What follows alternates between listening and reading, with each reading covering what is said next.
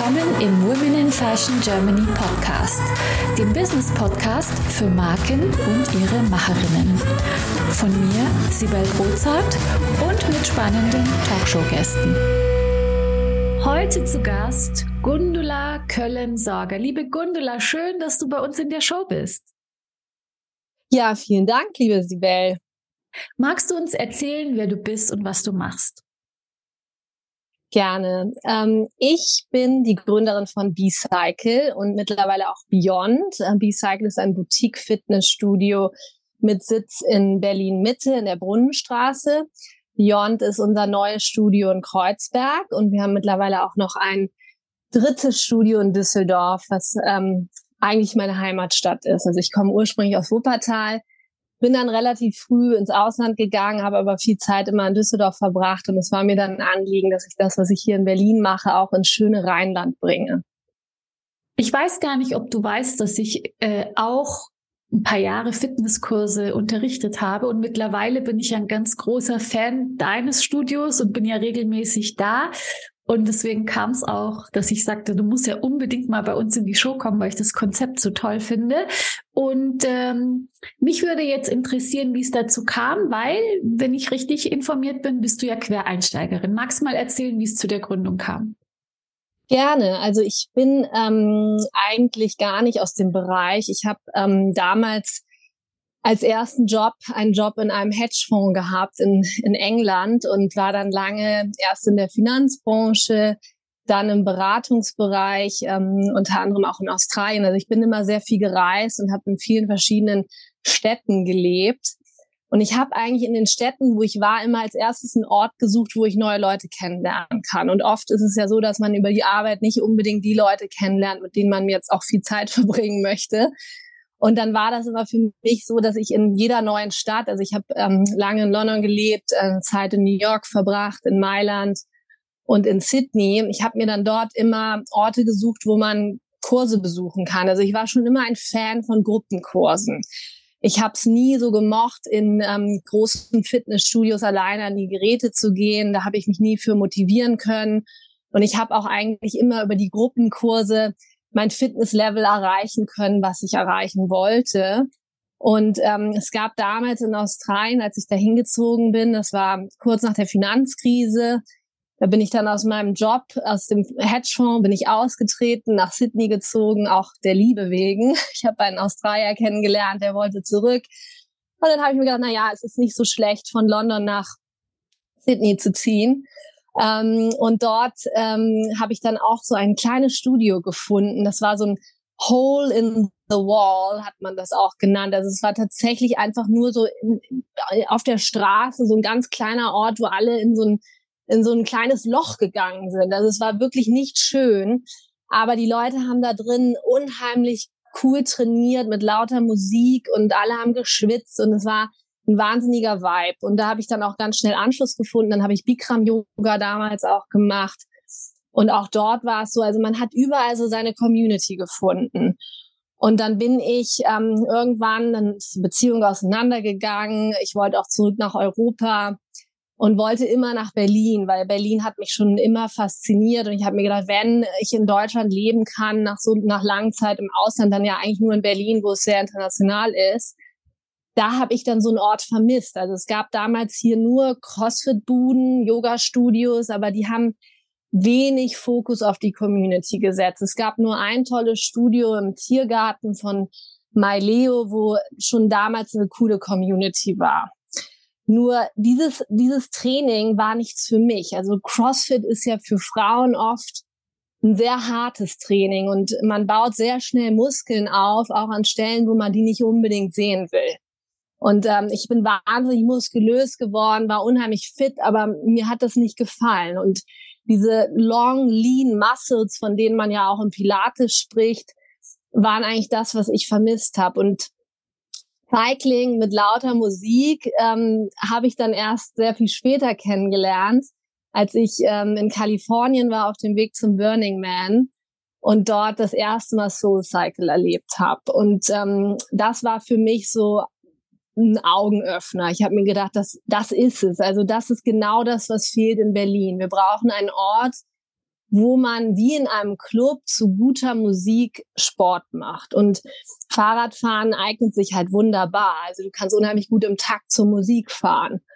Und Soul fand ich dann ziemlich cool, aber ich, ich habe mir auch gedacht, man muss da Abstriche machen. Also Soul so in der Form würde ich in Deutschland nicht sehen, weil tatsächlich die Deutschen ja auch immer hinterfragen, ähm, was man für einen Effekt hat mit dem Training. Also was bringt mir das Training eigentlich? Und in, meiner Meinung, also meiner Meinung nach ist dieses Rumhüpfen auf dem Fahrrad und wie Sie es nennen, Dancing on the Bike nicht unbedingt das, was wir als effektives Training benennen können. Und deshalb haben wir gesagt, wir müssen das so ein bisschen mehr noch ähm, in die in die Schiene bringen. Das, das nennt sich auch Flywheel. Das Studio gibt's äh, mittlerweile nicht mehr. Das war auch eine große Kette. Die sind in der Pandemie leider bankrott gegangen und die machen wirklich so Performance-based Cycling, wo es sehr stark auch um die Metrics geht. Und ich habe dann ähm, zeitgleich, als ich mit dieser Idee so schwanger gelaufen bin, habe ich jemanden kennengelernt, die genau das Gleiche machen wollte, auch in Berlin.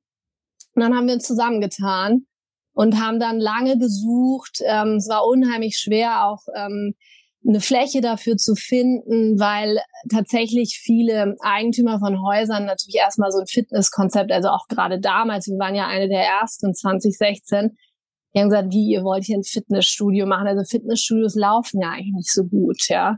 Die wollten natürlich uns dann die Fläche gar nicht geben. Und witzigerweise, die Fläche in der Brunnenstraße gehört einem ähm, Hamburger, der die Idee lustig fand. Und ich glaube, er wollte auch irgendwie sehen, wie zwei Frauen eventuell auch scheitern. Also er war die ganze Zeit in den Gesprächen so ein bisschen, dass er das belächelt hat. Er wollte uns aber eine Chance geben.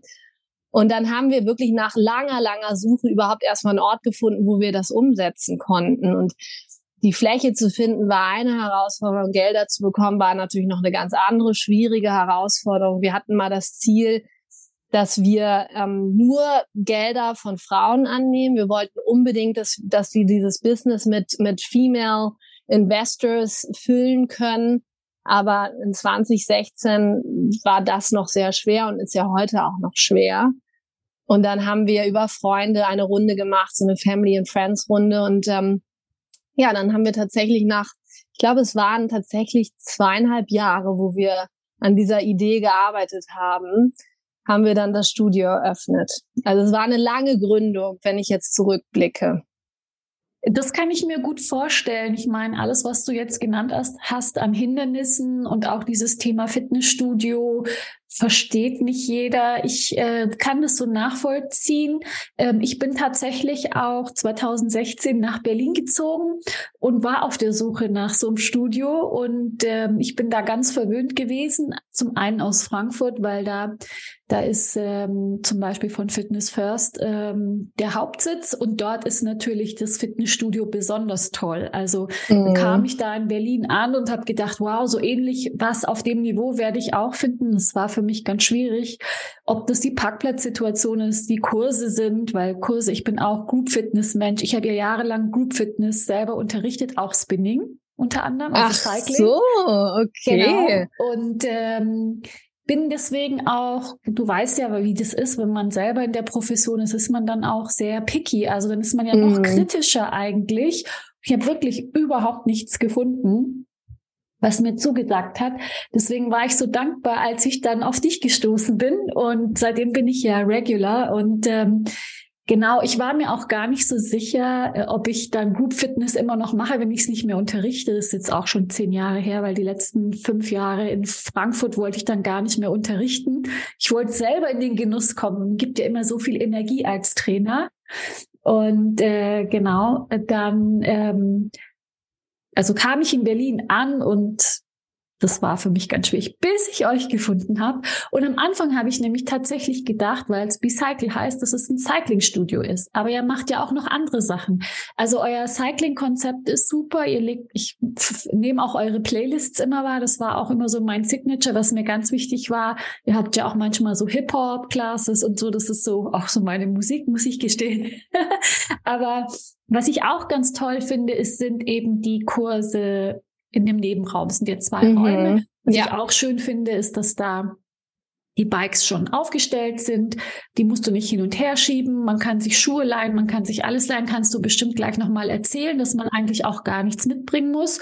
Und nebenan sind die äh, Kurse, wo man ähm, Barem machen kann, Pilates, Yoga. Ich finde immer irgendwas. Ich könnte eigentlich den ganzen Tag bei euch verbringen. Und was ich auch so toll finde, das kannst du ja gleich nochmal erzählen, ist dieses Konzept mit, dem, mit der angeschlossenen Gastronomie, mit dem Café, wo man auch essen und trinken kann. Das nutze ich ja auch immer regelmäßig. Ähm, erzähl mal, Gerne, wie das Konzept ja. nochmal so ist und für alle, die euch noch nicht kennen. Also erstmal jetzt, wo ich weiß, was du alles unterrichten kannst, Sibel, kommst du gleich auf unsere Subliste. Und wenn mal oh wieder ein Trainer nicht kann, rufe ich dich einfach an. ähm, ja, also das, das Konzept B-Cycle, ähm, tatsächlich war, sollte es am Anfang auch erstmal nur ein Cycling-Studio werden. Und dann haben wir diese tolle Fläche hier in der Brunnenstraße gefunden und hatten halt den Raum hinten noch mit den schönen großen Fenstern. Und dann habe ich lange mit meiner äh, Co-Gründerin damals diskutiert. Sie wollte da auf keinen Fall noch andere Kurse anbieten. Sie hat gesagt, nein, lass uns auf eine Sache fokussieren und wir müssen eine Sache gut machen. Und die Investoren haben natürlich auch genau das gewollt. Und ich habe mir gedacht, na ja, aber das ist ja kein holistisches Training. Ich kann ja nicht viermal die Woche zum Fahrradfahren gehen. Also ich brauche ja noch den Ausgleich. Das heißt, ich muss mich stretchen, ich muss meine Muskeln auch noch anders beanspruchen. Und das konnten wir dann halt mit diesem, mit diesem zusätzlichen Raum eigentlich genau abdecken. Und da haben wir uns dann andere Konzepte, also irgendwann konnte ich sie dann ähm, weichkloppen und habe gesagt, so, du musst das jetzt mit mir machen. Und sie sagte dann, okay, wir schauen uns mal an, was überhaupt funktioniert. Und 2016 kam auch gerade dieser Bar-Hype auf in den Staaten und da hatten schon viele Studios auch ähm, Barklassen und die waren immer alle voll und dann war irgendwie klar, wir brauchen einen Raum mit Ballettstangen, wo wir Bar anbieten können. Und alles, was dann noch dazu kam, Yoga, Mat Pilates und HIT, das ist dann eigentlich ähm, durch die Nachfrage der Kunden noch dazu gekommen. Ne? Wir erleben gerade einen wahnsinnigen Hype, was das Pilates betrifft. Das hätte ich auch nie gedacht, weil ich habe immer gedacht, Bar ist äh, eher was für unsere Kunden, weil man da ordentlich ins Schwitzen kommt und die Kunden wollen sich ja immer auspowern. Aber tatsächlich hat die Pandemie gezeigt, dass viele Kunden jetzt wieder mehr äh, was Ruhiges machen wollen, ähm, nicht so ihre Adrenalinlevel nach oben treiben wollen. Also die wollen tatsächlich jetzt mehr atmen, mehr Pilates. Deswegen Breathing, Meditation, diese ganzen Kurse sind gerade total beliebt. Und ähm, wir merken, dass teilweise die Pilates-Klassen größer, noch, noch mehr ausgebucht sind als die Barklassen. Also es ist interessant, wie sich tatsächlich auch einiges verändert hat. Und dann haben wir vorne bei uns ähm, zur Brunnenstraße hin noch ein ganz tolles Café. Wir hatten damals zum Start ein veganes Konzept. Die sind leider in der Pandemie ähm, rausgegangen und die Gründerin von dem Konzept ist zurück nach England gegangen und dann habe ich aus, also es war wirklich ein ganz glücklicher Zufall, habe ich Lucy kennengelernt und das Café heißt auch Lucy's. Und die ist auch ganz neu. Also die war vorher nicht in der Gastro tätig, ähm, kommt aus dem PR-Bereich, hat für eine große Agentur gearbeitet und hatte aber diese Idee, sich mit einem Food-Konzept selbstständig zu machen. Und wir haben gar nicht lange gesprochen. Sie hat mir dann so ein paar Ideen gezeigt und das hat mich sofort überzeugt. Und seitdem ist sie ein super Partner für uns hier, weil sie natürlich über das Essen Leute zu uns in den Space bringt, die sich sonst vielleicht gar nicht reintrauen würden. Also wir haben dadurch immer wieder neue Kunden, die reinlaufen, die man einfach nur am Café abgreifen muss und denen kurz was erzählen muss. Und dann wollen die natürlich auch gleich mal ausprobieren, was wir hier anbieten. Also es ist eine unheimlich schöne Win-Win-Geschichte für uns beide. Und unsere Kunden gehen natürlich auch nach dem Kurs gerne ins Café, trinken da noch einen Smoothie oder bestellen sich ein leckeres, gesundes Mittagessen oder auch Frühstück. Und am Wochenende haben wir tatsächlich ganz viel Brunch hier. Und viele Leute sind lange zum Brunchen hier am Wochenende. Also der Ort bietet sich dafür an, weil wir tatsächlich auch viel Platz, viel Platz haben in unserem Lounge-Bereich. Auch wieder ein Thema, wo die Investoren gesagt haben, oh Gott, wie soll das denn laufen? Ihr müsst doch die Miete reinbringen. Ja, aber man muss nicht immer nur darüber nachdenken, wie man jeden Quadratmeter monetarisieren kann, sondern man muss auch ein bisschen überlegen, wie investiere ich denn in die Community? Und das ist tatsächlich etwas, was wir mit diesem Ort dann gemacht haben. Wir haben natürlich am Anfang diese große Miete gesehen und uns gedacht, oh Gott, wie können wir die überhaupt bedienen? Aber die kann man dann irgendwann bedienen, wenn die Kurse halt ordentlich gefüllt sind. Und zum Glück sind wir jetzt wieder an dem Punkt. Aber wir haben tatsächlich jetzt über zwei Jahre ordentlich leiden müssen. Ja, durch die Pandemie eben. Da ja. hattet ihr ja auch wieder ganz tolle Ideen mit Online-Kursen. Da wart ihr ja auch ganz schnell. Also es ging ja rucki zucki, dann war umgestellt auf Online-Kurs äh, aus dem Raum heraus. Das fand ich auch ganz toll und es zeigt auch deine Flexibilität, weil ähm, ich glaube, es nichts ist so bestätigt äh, wie der Wandel und man muss sich in irgendeiner Form anpassen können. Und das sagst du ja jetzt auch wiederholt, wie du dich an die Situation angepasst hast. Ähm, und ich glaube, diese Flexibilität macht es dann am Ende auch aus, ob man erfolgreich wird, gerade mit einem Konzept, das man nicht so kennt. Und ähm, was mich immer total begeistert, ist eben auch die Auswahl deiner Trainer. Die sind auch immer super international. Äh, da frage ich mich immer, wie machst du das? Wie hast du dir dieses Netzwerk aufgebaut?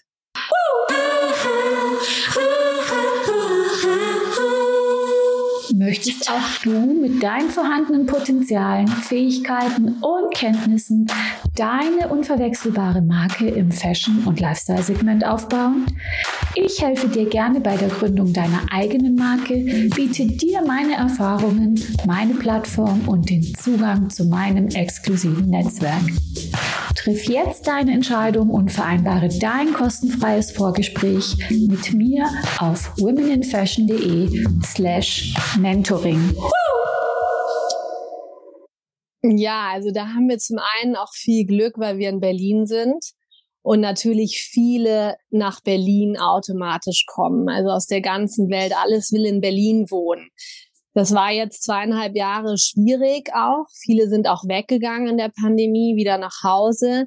Aber so langsam kommen wieder viele Trainer aus der ganzen Welt und die bewerben sich dann. Also zum Glück sind wir mittlerweile nach sechs Jahren natürlich auch so bekannt, dass automatisch äh, wir die Bewerbung bekommen und wir uns die Leute dann anschauen. Wir haben ein ganz tolles Bar-Teacher-Training, das leitet bei uns Shira Perry. Das ist eine Trainerin aus den Staaten. Das heißt, wir haben unsere eigene Kaderschmiede für Barlehrer und ähm, da kommen jedes Jahr zwei, drei sehr gute Trainer raus. Also nicht alle, die das Bartraining mitmachen, wollen tatsächlich Barlehrer werden. Also viele machen das auch einfach nur, weil sie sich für das Thema interessieren und stellen dann fest, dass sie gar nicht genug Zeit haben, um wirklich es bis zum Trainer zu schaffen. Ähm, und das ist, glaube ich, der Grund, warum wir tatsächlich immer ganz gute Barlehrer haben. Beim Yoga ist es so, da gibt's tatsächlich eine große Auswahl. Und da muss man dann einfach schauen, was zu einem passt. Ähm, wir haben ja hier nicht so das spirituelle Yoga, sondern eher so das Yoga, was so in den athletischen Bereich geht und auch viel Yin-Yoga zum Entspannen. Und beim HIT-Training, das ist tatsächlich gerade unser Pain Point, wenn man so schön sagen kann, weil ähm, die die meisten Menschen nicht unbedingt HIT in einem kleinen Raum machen wollen. Also es war vor der Pandemie anders.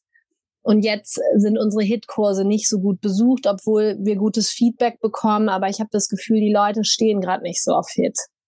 Das ist interessant, dass du das sagst. Also ich war ja auch schon im Hit und mir gefällt es auch. Mir gefällt auch der Trainer und mir gefällt auch, mir geht's gar nicht so um den Raum. Also ich kann nur persönlich sagen, wahrscheinlich ist es so ein Shift in, in der, wie du es vorhin gesagt hast, dass es einfach ein Trend ist im Moment. Und was mir auch aufgefallen ist, und das habe ich am Anfang gar nicht so verstanden, vielleicht kannst du es erzählen, bei euch gibt es ja nicht, so gibt es auch wahrscheinlich, aber eigentlich nicht diesen monatlichen Beitrag, sondern du arbeitest mit Credits und vielleicht magst du kurz erzählen, wie das geht.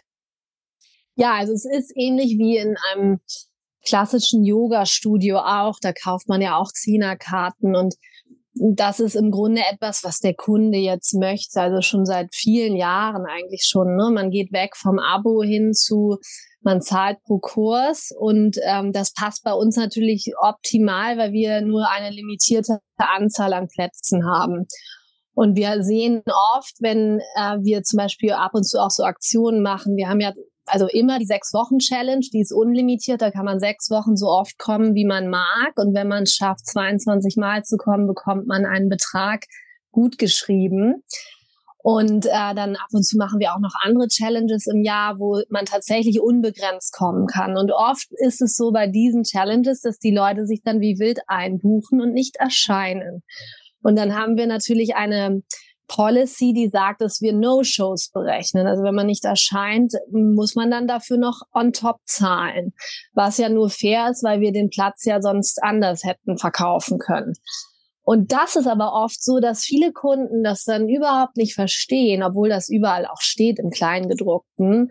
Und wir dann diese Diskussionen haben, wo wir uns denken, na, das müssen wir eigentlich gar nicht haben, wenn wir einfach ganz klar mit dem Credit-System arbeiten. Also man kauft sich eine Zehnerkarte, man hat also 10 Credits und darf dafür zehnmal kommen. Und die Zehnerkarte ist sechs Monate gültig.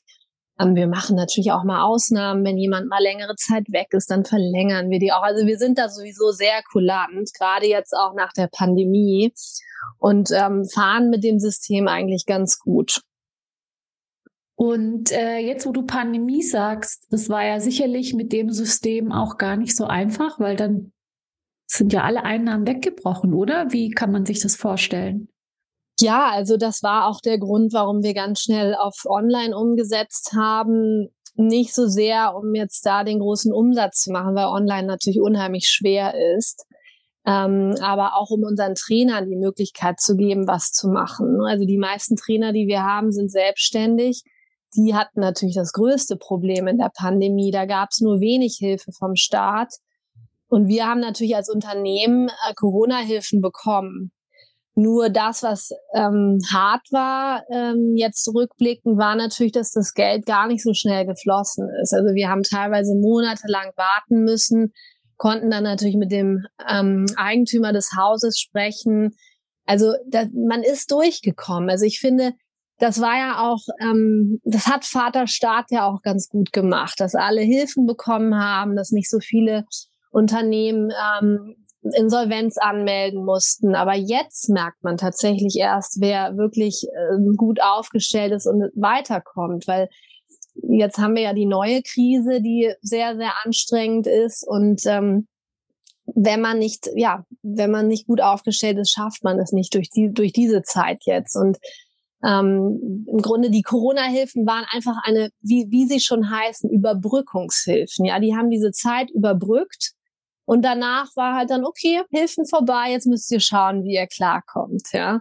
Und es war natürlich nicht so, dass äh, sofort nach dem zweiten Lockdown alle wieder en masse äh, zurückgekommen sind. Also da mussten wir natürlich schon hart arbeiten und tatsächlich, also der letzte Lockdown war ja bis Juni 21. Der Sommer war okay, der war nicht toll. Ähm, der Winter war sehr herausfordernd, weil natürlich alle wieder Angst bekommen haben. Gibt es einen zweiten Lock, äh, einen dritten Lockdown? Ja, was passiert? Und ähm, dieses Jahr war auch nicht so einfach. Also es fängt jetzt erst wieder an, richtig ähm, voll zu werden weil ich das Gefühl habe, die Leute sagen jetzt, okay, Corona hin oder her, ich muss mein Leben wieder leben. Aber das bedeutet natürlich auch, dass viele in dieser langen Zeit, wo sie sich unsicher waren, ganz neue Routinen aufgebaut haben und jetzt auch anders arbeiten. Das heißt, die Leute haben nicht mehr dieses Montags gehe ich zum Sport, Dienstags mache ich das. Also es ist alles komplett durcheinander. Und ich glaube, viele sehen sich wieder nach einer Routine im Alltag und haben Schwierigkeiten, die aufzubauen. Ja, das kann ich bestätigen. Es ist auch immer irgendwas Neues. Dann nimmt man sich sowas vor und dann, keine Ahnung, passiert wieder irgendwas. Und ich glaube, das kannst du auch bestätigen, auch diese, ähm, wie soll ich sagen, ich mache ja auch selber Events und sowas. Und früher hat man sich da viel früher committed und mittlerweile ist alles sehr kurzfristig geworden. Ich Du hast bestimmt viel höhere Last-Minute-Buchungen und du hast bestimmt auch viel höhere No-Shows, weil sich das so eingebürgert hat, dass man einfach kurzfristig absagt oder dass man einfach auch erst äh, zusagt, wenn es soweit ist, weil es könnte, man könnte ja noch Corona bekommen, es könnte ja noch was weiß ich was passieren und dann äh, wird sie, muss man sich wieder abmelden und also dieses, es wird immer alles ein bisschen kurzfristiger und unverbindlicher. Ist das bei dir auch so? Absolut, ja. Also wir hatten das jetzt gerade in dem neuen Studio. In Kreuzberg stehen die Leute ja nicht ganz so früh auf wie in Mitte. Und da waren oft die Kurse am, am Morgen noch nicht gut gebucht. Und dann haben die Trainer mal gefragt, findet der Kurs statt? Wollen wir den absagen? Wir haben nicht genug Buchungen. Und ich habe gesagt, nein, lass uns bitte bis morgen früh warten. Und ich bin Frühaufsteher. Ich habe dann immer um 6 Uhr als erstes geschaut, ob wir neue Buchungen bekommen haben. Und tatsächlich ist es so, dass viele Leute dann, wenn sie morgens aufstehen, sagen, okay, ich bin jetzt wach, dann gehe ich jetzt zum Sport. Also die planen nicht mehr so lange im Voraus. Und ähm, ich sage dann immer, wir lassen laufen, wir gucken und ich lasse jetzt auch kleine Kurse laufen. Also für mich ist es wichtig, ähm, und da habe ich immer die Diskussion mit meinem Mann, der arbeitet ähm, auch in der Startup-Welt und der hat dann gesagt, nein, du musst dein Angebot verkleinern, du hast viel zu viel Angebot. Aber ich bin der Meinung, dass man ein Angebot schaffen muss und dann kommt auch die Nachfrage. Also das ist das einmal eins, wenn man ähm, Wirtschaft studiert, ja, so funktioniert das. Und ähm, man muss halt so ein bisschen durch diese ja lange Zeit durch und das haben wir jetzt eigentlich auch geschafft. Und jetzt sind die Kurse wieder ganz gut ausgelastet. Also jetzt gibt's immer nur noch so ein paar Ausreißer, wo man sich denkt, ah, also ein paar Leute mehr wäre jetzt schon schön gewesen. Ja. Also für mich ist es immer ganz angenehm, wenn der Kurs nicht ganz so voll ist. Ja, ja. Das kannst absolut. du dir vorstellen. Für dich natürlich verstehe ich, dass es besser ist, wenn der Kurs noch voller ist. Und ich bin froh, dass ihr es so weit über die Krise geschafft habt und dass, dass es euch hoffentlich noch ganz, ganz lange gibt. Ähm, magst du uns so ein bisschen deine Vision noch näher bringen? Jetzt hast du ja gesagt, Düsseldorf hast du aufgemacht, du hast ähm, das äh, Beyond Studio in Kreuzberg. Vielleicht magst du uns noch so ein bisschen deine äh, Vision erzählen. Ja, gerne. Also Beyond ist so ein bisschen aus der Idee entstanden, dass ähm, wir uns ja alle weiterentwickeln. Und bei mir stellt sich immer die Frage, was mache ich denn, wenn ich 70 bin? Ja, steige ich dann immer noch aufs Fahrrad oder brauche ich dann was anderes? Und Reformer Pilates war für mich so ein bisschen der Missing Link in dieser ganzen Geschichte, weil das im Grunde das Workout ist, was man wunderbar bis 80, 90 vielleicht auch machen kann, ja. Und ähm, wir uns somit unheimlich gut auch aufs Älterwerden einstellen können. Und insofern ist Beyond halt unser erstes Reformer Pilates Studio und ich hätte schon Lust, in Berlin noch ein oder zwei weitere aufzumachen. Cycling macht mir auch noch nach wie vor sehr viel Spaß. Also ich könnte mir auch vorstellen, dass man noch mal ein Cycling-Studio macht, aber ich gucke eigentlich jetzt gerade eher so, was was braucht man und äh, wie kann man da noch ja was Neues, ähm, noch einen neuen Mehrwert schaffen. Und ähm, insofern denke ich, so kleine Boutique-Studios, es muss nicht immer so groß sein wie bei uns in der, in der Brunnenstraße, sondern eher in einem coolen Neighborhood, wo die Leute schnell hinkommen. Es kann auch ruhig was Kleineres sein. Und dann natürlich mit der gleichen Qualität an Lehrern und Ausstattung. Also ich sage immer, ich gebe gerne ein bisschen mehr für den Umbau aus und habe ähm, einen schönen Ort, äh, anstatt dann nachher viel ins Marketing zu stecken. Also ich glaube, ein schöner Ort trägt sich dann über Word of Mouth alleine, weil die Leute wollen halt den Ort kennenlernen und wollen sich die Architektur anschauen und ich habe da einen ganz tollen Architekten an meiner Seite, mit dem habe ich jetzt auch die drei Studios gebaut und auch ähm, hat auch das Ohia gebaut auf der Torstraße. Das kennst du bestimmt auch schon. Und insofern macht es einfach wahnsinnig viel Spaß, mit ihm weiterzudenken und sich zu überlegen, was man denn noch machen kann. Also ich bin ganz gespannt und freue mich auf alles, was du noch so ins Leben rufst. Kommen wir zu dir persönlich nochmal. Ähm, was war für dich jetzt in dieser ganzen Zeit äh, die größte Herausforderung? Vielleicht eine, mit der du gar nicht so gerechnet hast? Und ähm, wie bist du damit umgegangen? Ja, also es gab mehrere Herausforderungen. Tatsächlich für mich die größte war jetzt in den letzten zweieinhalb Jahren meine kleine Familie. Also ich habe im ersten Lockdown meinen Sohn bekommen ähm, und wir haben eine Woche vorher noch alle Fahrräder vermietet. Äh, die wurden dann alle abgeholt und ausgeliefert. Also wir hatten, bevor wir die Online-Plattform BeMoved gelauncht haben, wo wir ja die ganzen ähm, Kurse aus unserem Refine-Studio zeigen, also Bar, Hit und Yoga, haben wir noch ähm, die Cyclingkurse aufgenommen und haben dann unsere Räder aus dem Cyclingraum an Kunden vermietet. Das war eine Riesenaktion. Ich war hochschwanger und eine Woche später oder zwei Wochen später habe ich dann äh, tatsächlich meinen Sohn bekommen.